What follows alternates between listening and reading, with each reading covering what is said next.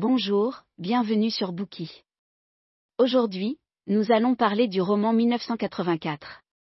Presque tout le monde a déjà, au moins une fois dans sa vie, entendu parler de ce livre. Son auteur, George Orwell, l'a écrit en 1948. Observateur perspicace de la réalité politique de son époque, et fin analyste des évolutions possibles de l'histoire humaine, Orwell imagine un monde futur, qu'il situe en l'an 1984. 1984 décrit une société autoritaire étouffante. Aujourd'hui encore, ceux qui lisent ce roman trouvent cette dystopie terrifiante, et craignent qu'elle ne devienne réalité. Dans le monde imaginé par Orwell, les gens sont totalement privés de liberté et soumis à un pouvoir totalitaire qui s'emploie à supprimer la pensée. Privés de tout et plongés dans l'ignorance, ils mènent une existence de mort-vivant. Si la société décrite par Orwell peut sembler extrême, elle n'est cependant pas le résultat de l'arbitraire de son imagination. Orwell écrit comme si les événements qui ont lieu dans le livre se produisaient réellement dans notre monde. En d'autres termes, le monde futur qu'il imagine est tout à fait possible. D'ailleurs, au cours de la seconde moitié du XXe siècle, plusieurs des idées de 1984 se révéleront prophétiques. 1984 n'est donc pas qu'un classique de la littérature moderne, c'est aussi une mise en garde politique pour l'avenir. Le monde qu'il dépeint est constamment susceptible de devenir réalité. Orwell nous enjoint à nous prémunir contre l'autoritarisme, et nous invite à le combattre dès qu'il commence à apparaître. Pendant la guerre froide, le livre a donné lieu à des interprétations divergentes. Dans les pays du bloc de l'Ouest, il a suscité une vague d'enthousiasme, car on y a vu une dénonciation du socialisme en raison des similitudes entre les descriptions qu'il contient et la réalité des régimes en place à l'Est. Les pays du bloc de l'Est ont, quant à eux, interdit sa publication. Au cours de cette période, les interprétations de 1984 se sont éloignées des intentions initiales de l'auteur. Le roman est devenu la victime des feux croisés de la politique internationale. Ces interprétations erronées diminuent la valeur artistique de cette grande œuvre et font oublier les paroles de mise en garde sérieuses et urgentes d'Orwell. Il est donc temps aujourd'hui d'examiner ce qu'Orwell a vraiment voulu dire à travers son roman. Notre présentation de 1984 va se faire en trois parties. La première partie résume l'intrigue principale du roman et présente le monde futur autoritaire imaginé par Orwell. La deuxième partie retrace le cheminement d'Orwell vers l'anti-autoritarisme et expose le message que cet auteur veut nous faire passer à travers son roman. La troisième partie propose une analyse des principaux événements du livre et explique pourquoi cet ouvrage est considéré comme un véritable chef-d'œuvre de la littérature. Première partie, résumé de l'intrigue, un monde futur sous contrôle autoritaire. Dans 1984, le monde est divisé en trois super-États, l'Océania, l'Eurasia et l'Estasia. Le personnage principal du roman, Winston Smith, vit en Océania, dans la ville de Londres. Cet État est dirigé par le seul et unique parti politique du pays, le socialisme anglais, ou en soc en novlangue, qui est la langue fictive du livre. Nous parlerons plus tard de la novlangue. Le gouvernement d'Océania est composé de quatre ministères. Le ministère de la Vérité est en charge des informations, du divertissement, de l'éducation et des arts. Le ministère de la Paix est responsable de la guerre. Le ministère de l'Amour fait respecter la loi et l'ordre dans le pays, tandis que le ministère de l'Abondance contrôle l'économie de la nation. En novlangue, on les appelle respectivement Mini-V, Mini-Pax, Mini-Amour et Mini-Plein. Winston Smith est un membre du parti qui travaille au ministère de la Vérité.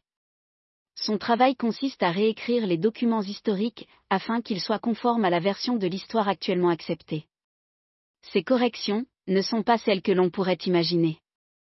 Lorsque, par exemple, le ministère de l'Abondance affirme que la production de chaussures pour le trimestre sera de 145 millions de paires, mais qu'elle n'est finalement que de 62 millions, le ministère de la Vérité doit alors rappeler tous les livres, journaux, périodiques, brochures, affiches, dépliants, films, vidéos, bande dessinée et photographie, pour modifier le chiffre qui avait été annoncé, et inscrire à la place celui de 57 millions. Une fois cela fait, le ministère détruit toutes les versions précédentes des documents pour ne conserver que leur version corrigée. De cette façon, le ministère de l'Abondance peut, comme d'habitude, prétendre qu'il a non seulement atteint son objectif, mais qu'il l'a même dépassé. Il y aura toujours des documents pour prouver que chacune des prédictions du parti s'est réalisée. Le ministère de la Vérité ne dit jamais explicitement à Winston de falsifier les documents. Il préfère parler de lapsus, erreur, fausse impression ou mauvaise citation qu'il était nécessaire de corriger dans l'intérêt de l'exactitude. Winston ne semble d'ailleurs pas considérer que son travail est celui d'un faussaire. Pour lui, il s'agit simplement de remplacer un mensonge par un autre. 62 millions n'est pas nécessairement plus proche de la vérité que 57 millions ou 145 millions. Il pense qu'il est tout à fait possible qu'aucune chaussure n'ait été produite, ou que personne ne sache combien de paires ont été fabriquées, et que personne ne s'en soucie. Chaque trimestre, les rapports font état d'une production astronomique de chaussures, et pourtant, la moitié des habitants d'Océania se promènent pieds nus. Au fil du temps, le doute de Winston grandit. À son grand désarroi, il découvre que sa propre mémoire n'est elle-même pas très fiable. Il n'a aucun souvenir des événements passés, de son enfance, de l'état antérieur du pays, et ne sait même pas exactement en quelle année il est. Il n'existe après tout aucun document qui puisse l'aider à se souvenir. En outre, il n'a pratiquement aucun moyen de communiquer ses pensées à qui que ce soit. Pourquoi Winston ne peut-il pas partager ses idées? Parce que le monde dans lequel il vit est dominé par le télécran. Cet appareil a toutes les fonctions d'une télévision, mais il recueille également des informations sur les personnes qui le regardent ou qui se trouvent devant lui. Il analyse les mouvements des yeux, le rythme respiratoire et les battements du cœur. Il est impossible de savoir si quelqu'un vous surveille de l'autre côté du télécran pour vérifier que vous n'êtes pas en train de commettre un crime de la pensée. Au moindre soupçon de déloyauté envers le parti, vous êtes envoyé au ministère de l'amour, et personne ne sait ce qui se passe ensuite. Ceux qui y sont allés n'en sont jamais revenus. Ils ont été effacés de tous les dossiers et plus personne n'en parle, comme s'ils n'avaient jamais existé. Il y a des télécrans partout, même dans la maison de Winston. Ils scrutent chaque activité, et puis tous les membres du parti.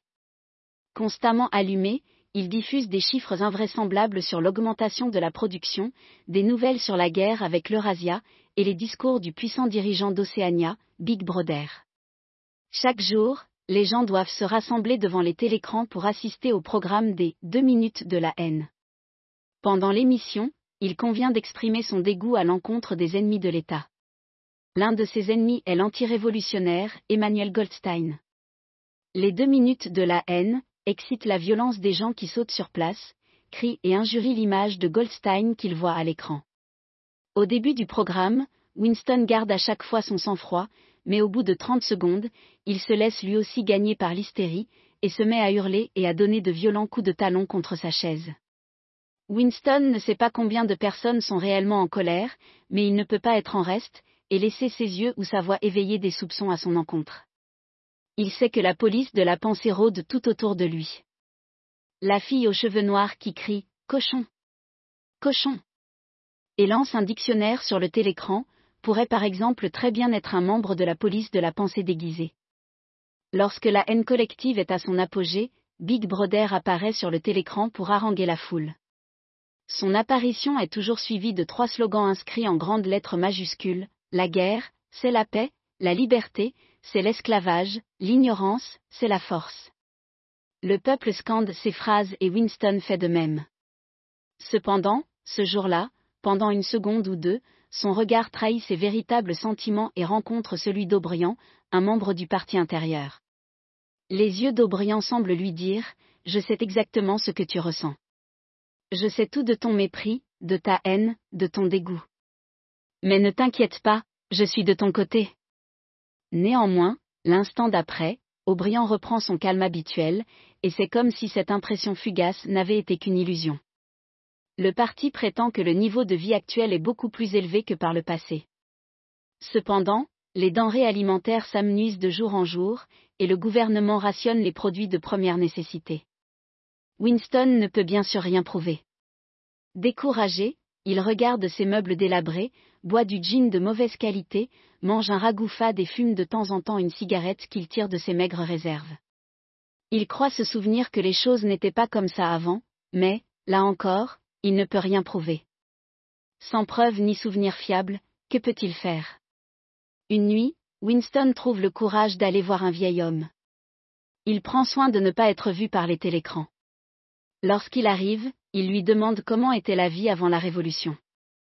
Malheureusement, les souvenirs du vieillard sont aussi fragmentés et flous que les siens. Déçu, Winston s'égare dans un petit magasin d'antiquités. Il se souvient soudain qu'il avait autrefois secrètement acheté dans cette boutique un carnet, sur lequel il avait frénétiquement griffonné, à bas Big Brother à plusieurs reprises. Lorsqu'il sort du magasin, il est effrayé de voir la fille aux cheveux noirs qui avait jeté le dictionnaire lors des deux minutes de la haine, se diriger vers lui. Il est sûr qu'elle l'a suivi et qu'elle fait partie de la police de la pensée. Le lendemain, Winston est très surpris de découvrir un mot à son intention de la part de la fille aux cheveux noirs. Sur ce mot, il est écrit Je t'aime. Il apprend que cette fille s'appelle Julia, et qu'elle a eu des relations amoureuses et sexuelles secrètes avec des centaines d'hommes.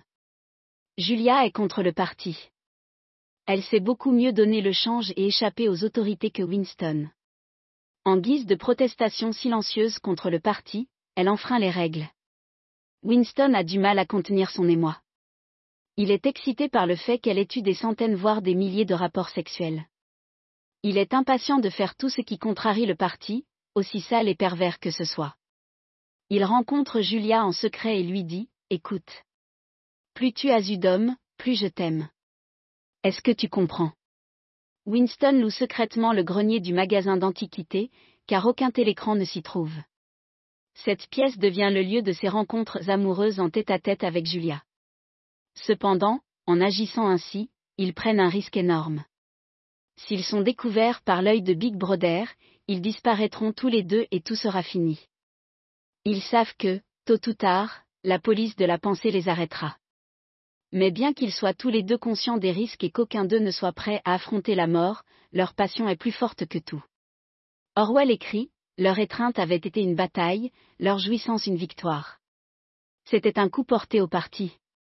C'était un acte politique. Peu à peu, ils vont plus loin dans leur engagement politique.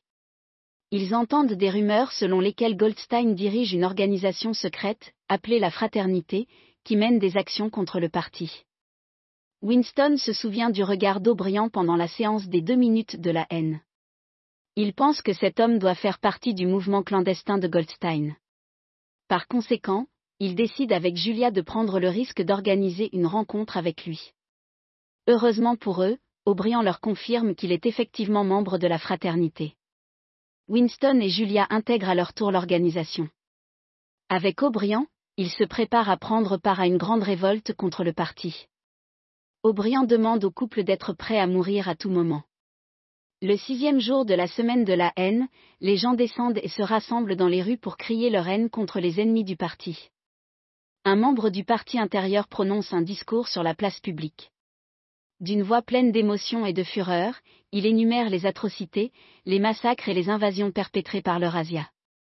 Tout à coup, son discours est interrompu par une brève annonce du parti, qui déclare que l'Océania a toujours été en guerre avec l'Estasia, et que l'Eurasia a toujours été un allié. L'orateur reprend alors son discours avec le même ton et la même attitude. La teneur de ses propos reste elle aussi la même. Seule la cible de sa vindicte change. La foule se rend compte que les bannières et les affiches autour de la place ne correspondent plus au discours qu'elle est en train d'entendre, mais elle en attribue la faute à Goldstein et à ses agents. Il y a une violente agitation. Les gens se précipitent pour arracher ces mêmes affiches et ces mêmes bannières et les déchirer en lambeaux. Quelques minutes plus tard, ils se remettent à hurler de rage. La haine reprend de plus belle, exactement comme avant. Aubriand envoie à Winston un exemplaire du livre de la fraternité, mais Winston ne trouve pas le temps de le lire. Il est très occupé par son travail, car maintenant que l'ennemi n'est plus l'Eurasia, mais l'Estasia, il doit détruire et modifier de nombreux documents politiques. Après plusieurs longues journées de travail, Winston trouve enfin l'occasion de lire le livre de la fraternité. Winston apprend alors ce qu'était le monde, et comment il est devenu ce qu'il est. Nous y reviendrons plus tard mais le propriétaire de la boutique d'antiquités est en réalité un membre de la police de la pensée, et surveille secrètement Winston depuis sept ans. Aubriand fait lui aussi partie de la police de la pensée.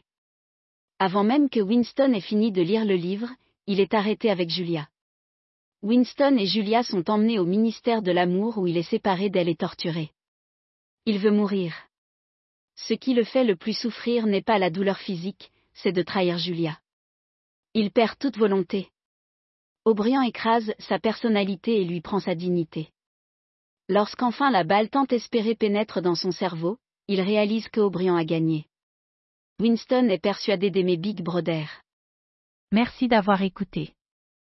Vérifiez le lien ci-dessous pour déverrouiller le contenu complet.